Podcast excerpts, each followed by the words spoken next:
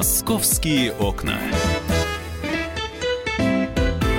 Здравствуйте, друзья! В эфире «Московские окна» на радио «Комсомольская правда». Новости нашего города. Сразу же о погоде. Сейчас минус 12.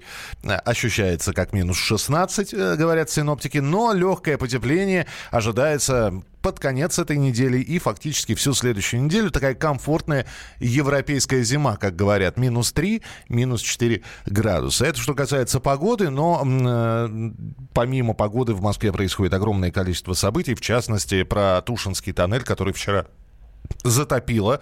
Э, э, каких только версий не было, что сейчас все прорвет, все затопит, тоннель а, обрушится. В общем, у нас Анастасия Варданян в студии, корреспондент Добрый московского день. отдела.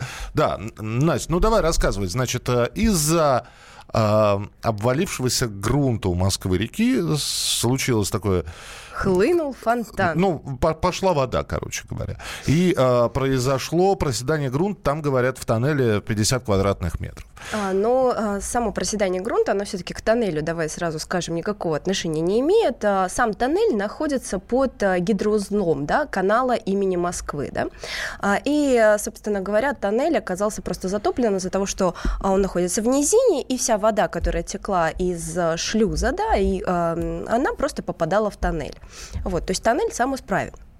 В 2003 году он был построен, 16 лет этому тоннелю. Нет, на самом деле тоннель был, был построен одновременно с каналом имени Москвы, то есть еще до войны в 1937 году далеком. Подожди. А расширен, расширен... Ста- в таком виде, в котором мы сейчас его э, знаем, то есть он огромный, там э, с несколькими полосами движениями в разных направлениях, он стал в 2001 году. В 2001 да. все-таки, не в третьем.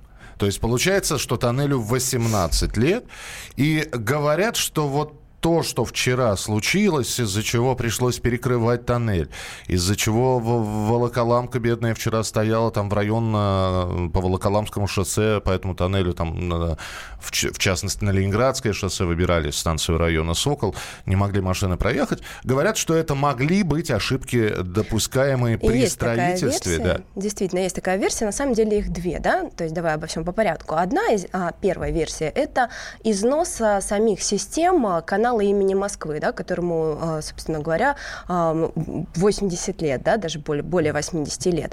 То есть это мог быть износ, какая-то трещина в бетонных конструкциях, из которых а, а, хлынула вода. И вторая версия, которую вчера официально озвучили как раз-таки представители канала имени Москвы, которые сообщили, что, возможно, это связано именно со строительными работами, как ты сам заметил, которые были 18 лет назад. То есть в тот момент расширили как раз, тоннель был расширен, направлен как раз в ту сторону и в ту часть, где произошел прорыв. Да? То есть практически а, появились пять новых полос а, в сторону шлюза номер 8, да, в, из которого как раз и хлынула вода. И, ну, как, как мы понимаем, да, простому обывателю кажется странным, что это было 18 лет назад, и вот сейчас вдруг прорвало, и связано это с такими работами. Я тебе сейчас... скажу, что странно обывателю. Обывателю не странно, что прорвало, и что построено это было э, там еще в годы советской власти, а автомобильное движение по этому тоннелю было открыто там в начале 2000-х. Обыва... Нет, нет, нет, автомобильное движение изначально было открыто одновременно со строительством канала. Ну, расшир... я, я имею да. в виду современное автомобильное да, движение, да, да. там многополосное, сам тоннель был. Обывателю вот что интересно. Неужели это, эти сооружения, в том числе вот эти вот тоннели, не проверяются, не проходят проверку. Вот как раз на наличие трещин, изъянов, дефектов, деформации конструкции и так далее. Такая проверка должна проходить. Ну вот э, нам, э, нам, журналистам, сообщили о том, что и сам канал, и тоннель проходили проверку в прошлом году, и ни тоннель, ни канал не были признаны аварийными. Хотя есть э, некоторые данные, да, которые пока официально умалчиваются, о том, что в 2019 году канал имени Москвы планировал ремонтные работы в в тоннеле, как раз в этом тоннеле, где и произошло, в Тушинском тоннеле, где произошла авария. А, ну, а, такие данные у нас есть а, с сайта а, госзакупок, угу. где размещался тендер. А известно, э, кто вообще за этот тоннель отвечает? Ну вот, то есть, я понимаю, что есть некое сооружение, И у этого сооружения есть руководство. И, или там за свет отвечает одна организация, за движение отвечает другая организация, за, э, я не знаю...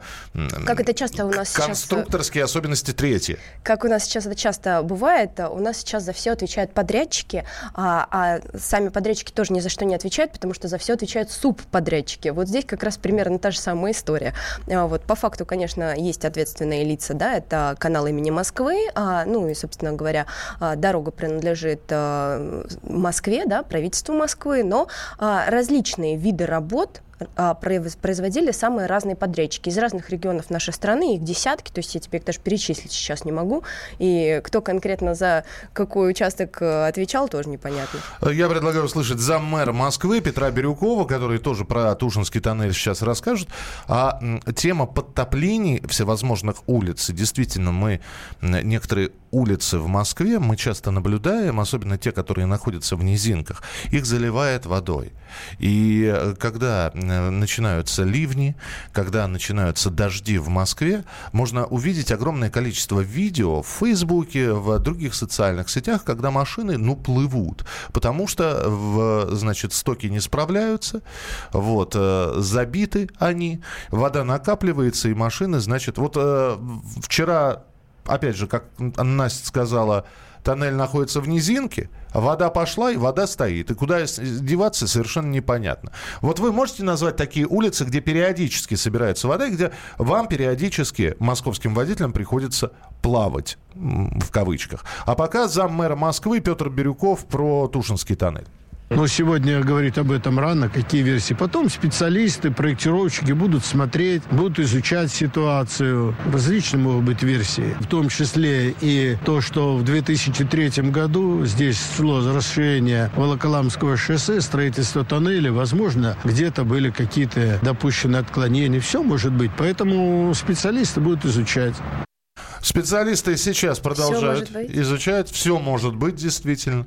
Вот. Э, э, опять же, Максим э, Лексутов, глава департамента транспорта, сказал, что достаточно будет убрать воду и песок, и движение может быть запущено. Кстати, вчера, когда все это случилось, сказали, что это продлится сутки, но к вечеру... Случилось чудо, на самом деле, которое ждали миллионы автомобилистов, которые оказались заложниками да, Ленинградского шоссе, которое было единственным а, а, объездным путем Волоколамского шоссе, которое было перекрыто. Вот. И э, действительно никто не ожидал, но это здорово, что так э, оперативно все-таки сработали, и там примерно в 6 часов вечера а, движение для общественного транспорта, а потом и для остальных автомобиль, э, автомобилей было открыто. Но тут на самом деле сам тоннель, да, автомобильный тоннель, он не имеет отношения к случившемуся, да, то есть его конструкции, они не пострадали. Их просто заливало грязью из гидроузла, который находится над тоннелем. Кстати, удивительно, что написано было, что в момент вот этого происшествия машин в тоннеле не было. Ну, для, меня, для меня это удивительно. Как это? Это, скорее всего, выдается Но мы разговаривали с очевидцами, с э, автомобилистами, которые проезжали в этот момент. Они рассказывали, что вообще не понимали, что происходит, и им казалось, что какая-то горная река течет по тоннелю, то есть там волны бурлящие. Ну и надо сказать, что вода-то была такая очень, очень грязная, желтая вода. А, да, у, спрашивали у руководителей канала канала имени Москвы. Значит, может быть, это из шлюзов все пошло. Так вот, э, значит, официальный ответ. Проверка шлюзов канала имени Москвы не выявила нарушений. Также опровергается информация о том, что авария имеет отношение именно к шлюзам 7 и 8. Э, в действительности выброс воды произошел между двумя шлюзами, там, где обычно насыпная дамба. Рано делать выводы о причине прорыва, потому что ЧП случилось на сложном гидротехническом узле, который включает автомобиль автомобильные тоннели и уникальный судоходный мост. Все это здорово. Мы попробуем э, через несколько минут связаться со специалистами. И, ну, давайте опять же скажем, Москва у нас перерыта и изрыта так, что мало не покажется. У нас пронизаны э, коммуникациями, метрополитеном, э, тоннелями. Сейчас продолжают строиться не только надземные, но и подземные какие-то развязки. Вот насколько все соблюдается технический регламент при таком строительстве, вот об этом мы продолжим разговор через несколько минут. И традиционно, э, затопляемые участки Москвы, э, если они вам известны, присылайте, пожалуйста, сообщение, мы почитаем, где подтапливает периодически 8967 200 ровно 9702. 8967 200 ровно 9702. Московские окна.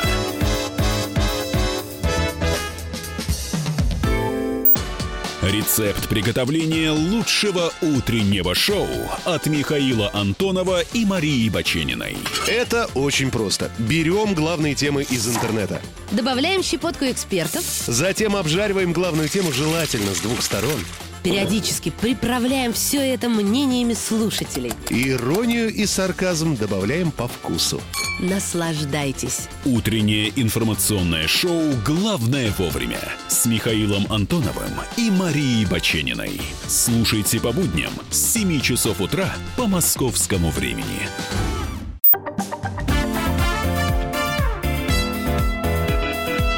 «Московские окна».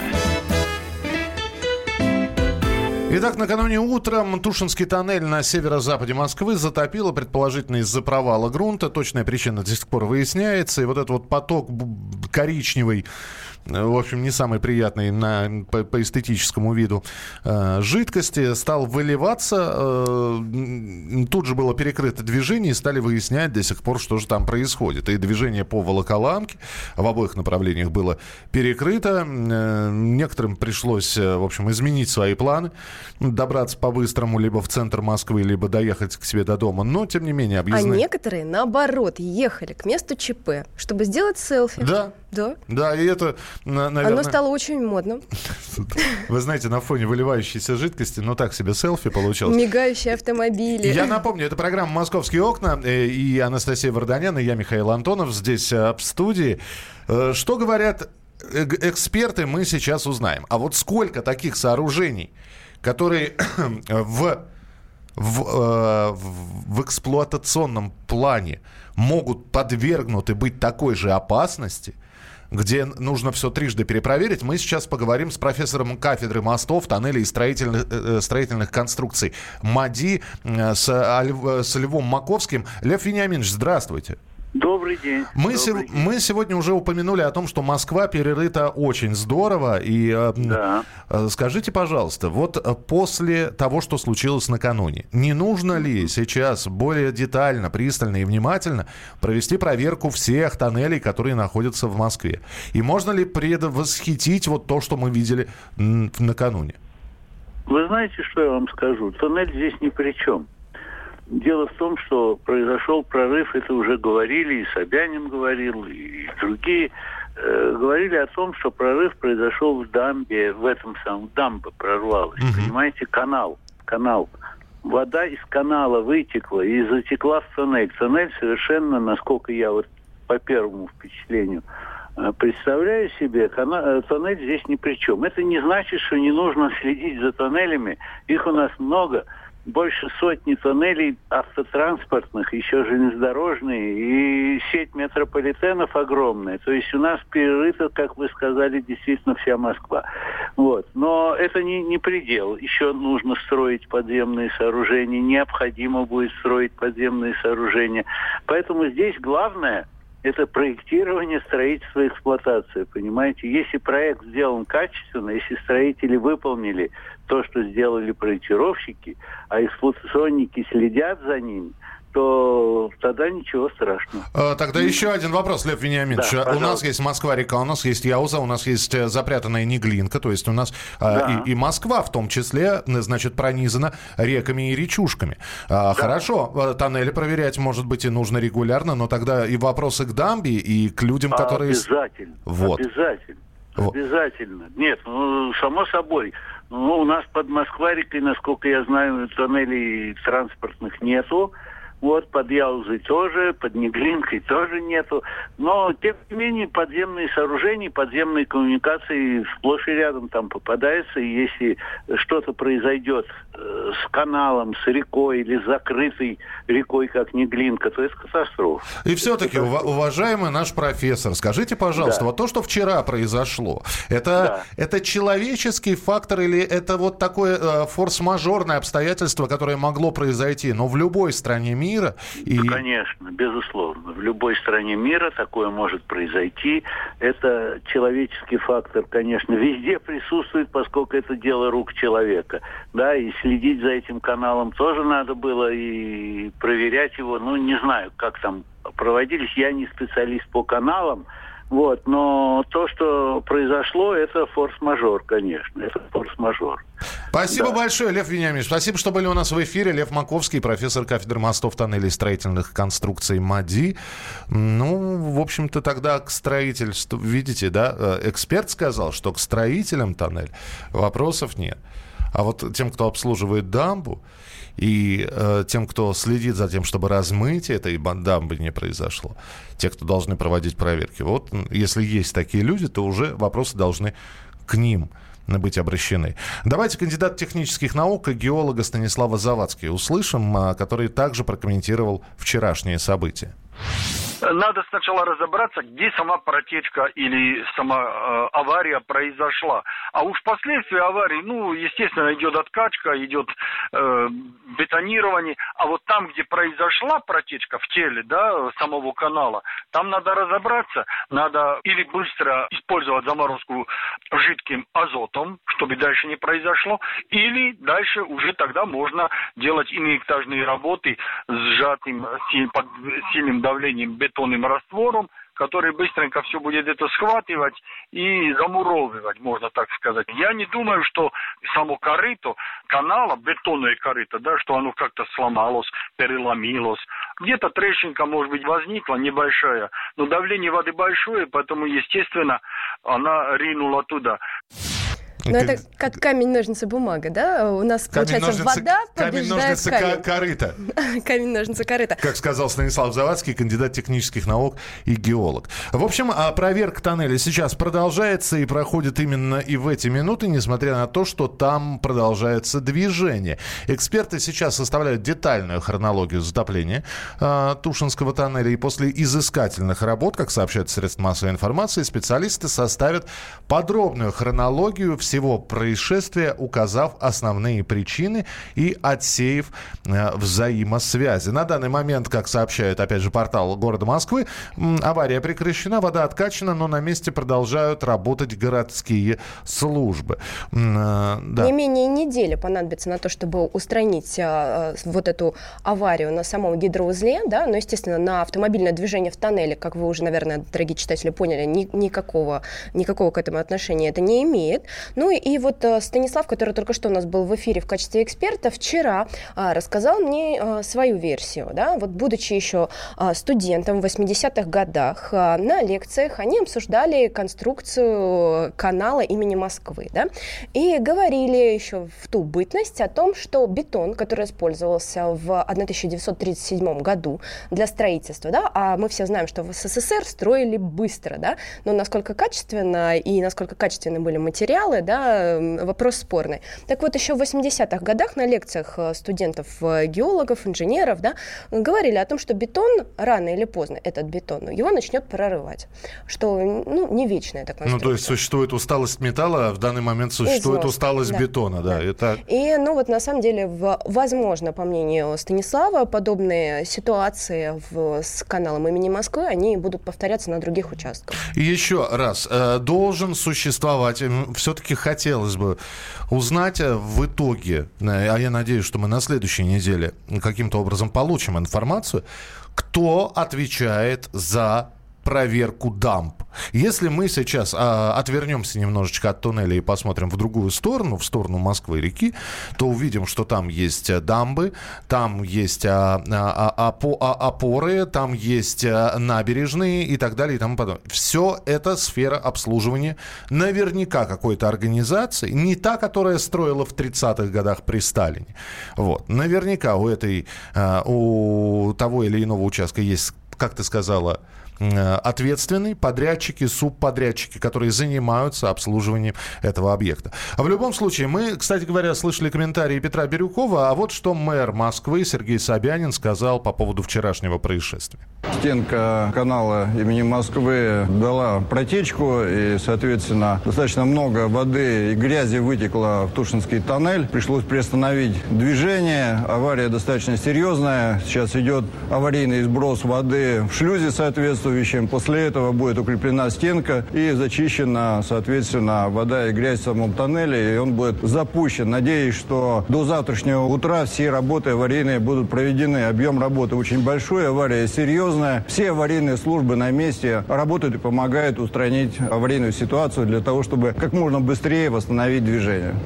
Это был мэр Москвы Сергей Собянин, а, руководитель э, э, ФГБУ Именно так эта аббревиатура Канал звучит. имени Москвы. Да, Герман Елянюшкин, Тушинский тоннель в Москве, вот на данный момент это официальная информация, был затоплен из-за размыва и проседания грунта под ним. Все.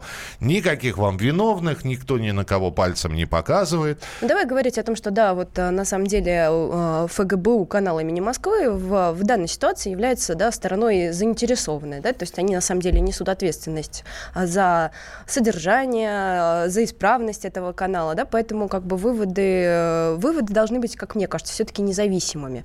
А, никто не пострадал, поэтому здесь пока что речи о проверке какой-то серьезной правоохранительных органов не идет, но будем надеяться, что как минимум прокуратура заинтересуется случившимся. Вы знаете, что подвести итог этому разговору, вот э, Настя сейчас сказала, что никто не пострадал. На самом деле количество потерянных вчера нервных клеток и человека часов, когда люди опоздали, пришлось отложить встречу, не доехали до работы, не смогли по-быстрому домой добраться. Домой, да. Вот это вот оно не в деньгах, конечно, исчисляется, а в совершенно других измерениях. В любом случае, последим за тем, как будут разворачиваться события с Тушинским тоннелем. Э, держим руку на пульсе. Будем Будем об этом говорить в эфире на радио «Комсомольская правда». И вы сможете это читать на сайте www.kp.ru. Анастасия Варданян была в студии. Настя, спасибо большое. Всего доброго. Продолжим через несколько минут. «Московские окна».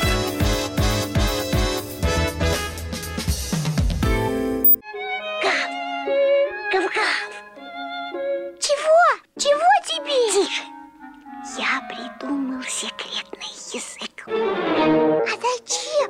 секретный язык, а? Чтобы мы могли разговаривать, а нас никто не понимал.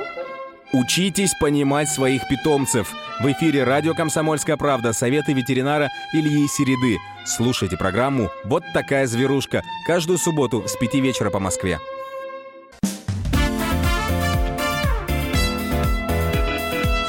«Московские окна».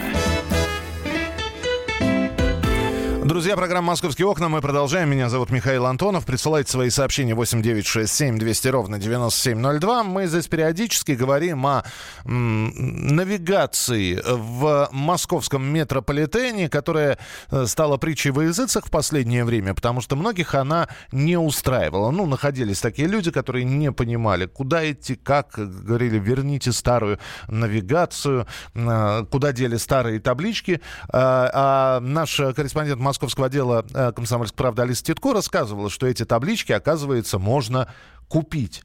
Они э, стали объектами продажи.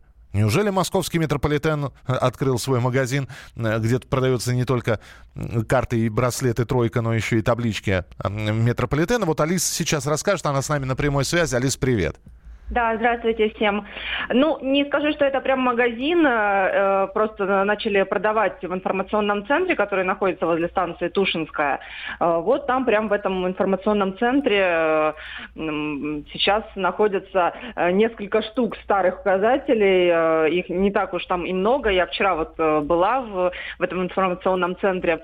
Э, все, оказывается, искали лайтбоксы. Это те вот, которые светятся такие с подсветкой красивые указатели, они старого образца, но довольно-таки симпатичные. Их, оказывается, дома приспосабливают сейчас, э, вставляют в розетку, они светятся, ну и как вот такой светильник э, необычный теперь появляется в московских квартирах.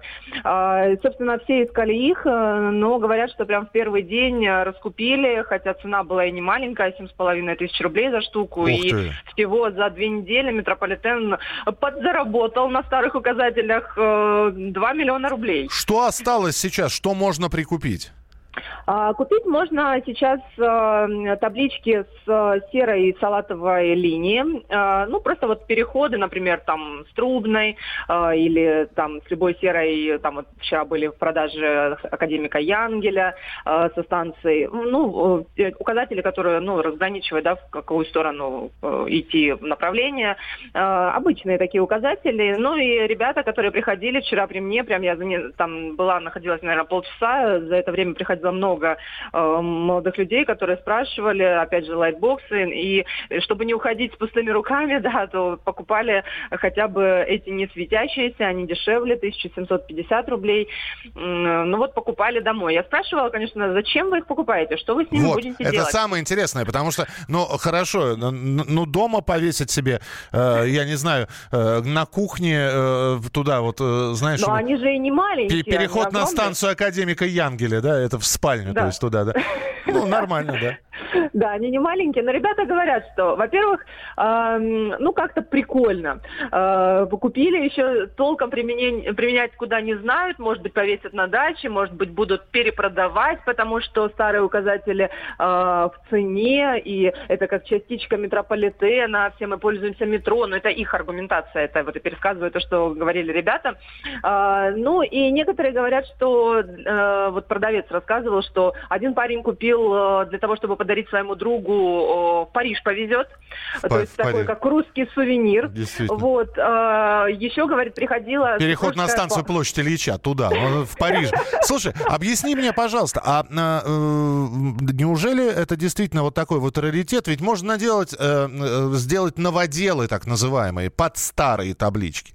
Но это же... А здесь вот в чем и интерес в том, что это конкретно. Оно висело на такой-то станции. Вот парень, например, который купил табличку с Биберева, он говорит, я живу рядом с Биберева, говорит, я спускаюсь в метрополитен практически каждый день, говорит, у меня есть там несколько ценных моментов. Это моя поэтому... родная табличка, я, я провел... Да, это моя родная табличка, мы... я всегда на нее смотрю. Мы росли поэтому... вместе с ней, конечно, ну, я понял. Дело в том, что они-то там лежат еще, эти таблички, они такие грязноватые, э, где-то поцарапаны, ну, то есть они прям вот реальные, они не, не новоделы, да, о чем ты говоришь, ну, как бы, они прям конкретно сняты, и вот э, хочешь, бери, реставрируй, ним, ну, собственно, делать не что хочешь. Алис, я ведь сейчас буду в эфире звонить прямо и покупать. Ты прямо распалила э, душу и сердце. Спасибо тебе большое. Спасибо. Алиса Титко, корреспондент московского отдела «Комсомольской правды». Э, сколько москвичи зарабатывают на указателях в метро? Ну, видите, московский метрополитен зарабатывает.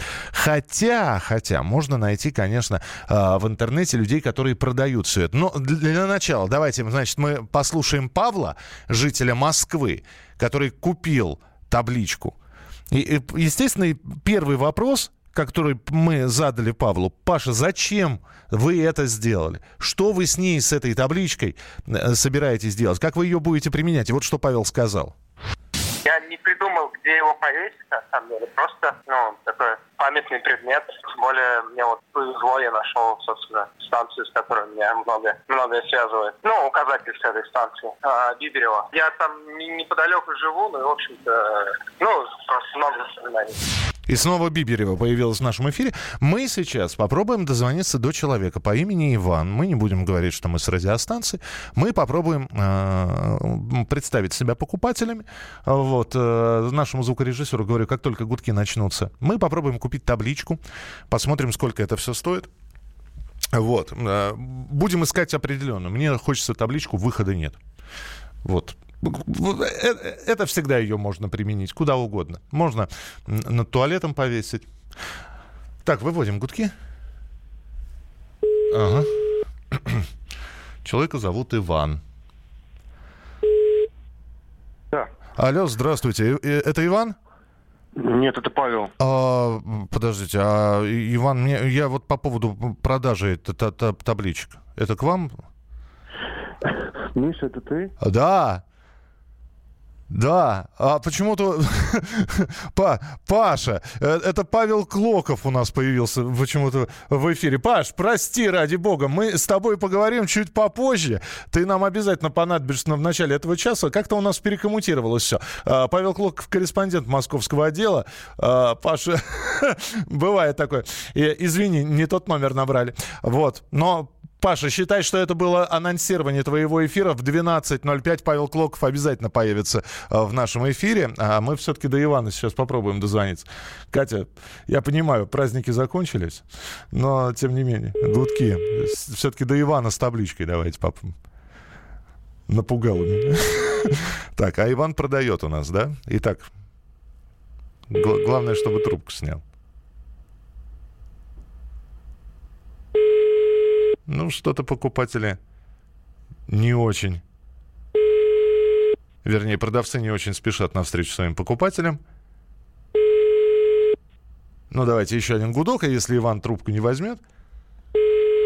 Ну и бог с ним. А, и, Иван, э, это оказывается не только московский метрополитен торгует старыми табличками. Есть огромное количество людей, которые вот этими старыми указателями а, московских улиц, а, в организациях снимают таблички и прочее. Это такой, знаете ли, неплохой бизнес. То, что московский метрополитен сейчас заменяет навигацию старую на современную и решает не старую навигацию не утилизировать, а наоборот какую-то коммерческую выгоду, знаете, в этом кто-то видит какую-то, знаете, такую коммерческую и неправильную составляющую, а на мой взгляд, ну, продать таблички – не, конечно, было бы здорово так по-коммунистически поступить и раздать их вообще бесплатно, вот, но то, что эти таблички не утилизируются, а пытаются найти люди желающих их приобрести. Наверное, это здорово. Нам удалось э,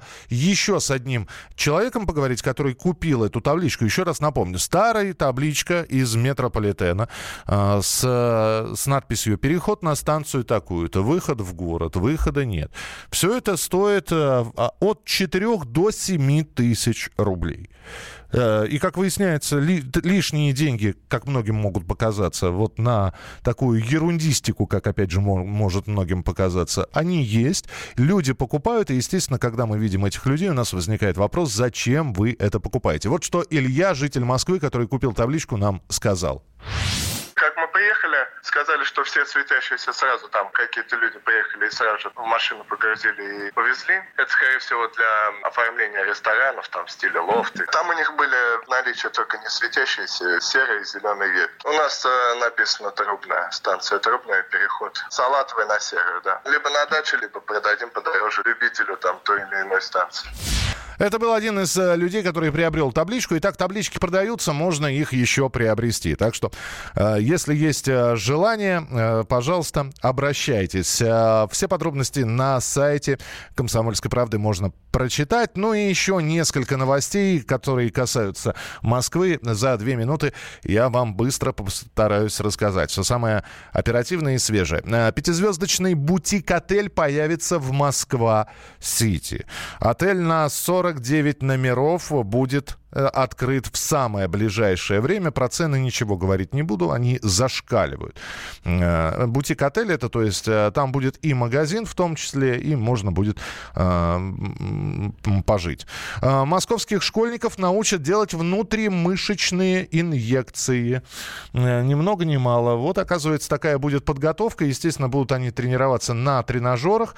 Вот. Мероприятия пройдут в рамках городского проекта «Суб субботы московского школьника. А, в Москве грабители ударили мужчину ножом а, ради золотой цепочки. А, около 200 тысяч рублей эта золотая цепочка стоит. Можно в общем-то, сейчас с уверенностью сказать, что мужчины для его жизни ничего не угрожает, ну, а преступников ищут. И вчера, конечно, это шедевральное было видео, вот, которое появилось под названием «Цвет настроения синий», когда э, показано, как из одного отделения банка уже вечером э, сначала дверь Ну, вот представьте себе, снимают дверь отделения банка, вдруг разлетается стекло. Оказывается, с той стороны э, мужчина ударил по двери ногой, вот так вот вышел, распахнув дверь. И этого мужчину потом очень быстро связали. Э, Причем двое сотрудников полиции минут пять его пытались повалить на землю, потому что мужчина, ну как мужчина, молодой парень находился в каком-то неадекватном состоянии, сопротивлялся, а потом уже посмотрели, что вот в этом вот предбаннике, где стоят э, в банковских отделениях банкоматы, он раскурочил три или четыре аппарата, проломил стену и плюс выломал дверь. Что его так накрыло, то ли у него карточка была зажевана в банкомате, то ли еще что-то. Ну, в общем, молодой человек сейчас э, изолирован. Вот. Наверняка уже протрезвел и наверняка дает показания. Ну, а видео можно посмотреть э, на сайте «Комсомольской правды». Программа «Московские окна» и, как я уже проанонсировал, Павла Клокова обязательно появится в начале следующего часа, сразу же после полудня, после выпуска новостей. Далеко не уходите. Э, Поговорим с Павлом Клоковым. Вас еще ждет традиционная пятничная рубрика «Афиша» от Оксаны Фоминой. Присылайте свои сообщения 8967 200 ровно 9702. 8967 200 ровно 9702. Продолжение через несколько минут. Оставайтесь с нами на радио «Комсомольская правда». «Московские окна».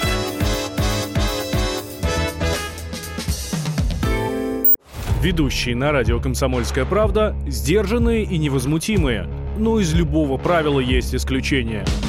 Дай по морде мне. Встань и дай. Хочешь стекло такое? Давай. Вот он, говно в эфир кидает. Я- Ты несешь какую-то хрень. Мы расстреляем его из водяных пистолетов мочой. Самый горячий парень радиостанции в прямом эфире. Исключение из правил с Максимом Шевченко. Слушайте по вторникам с 8 вечера по московскому времени.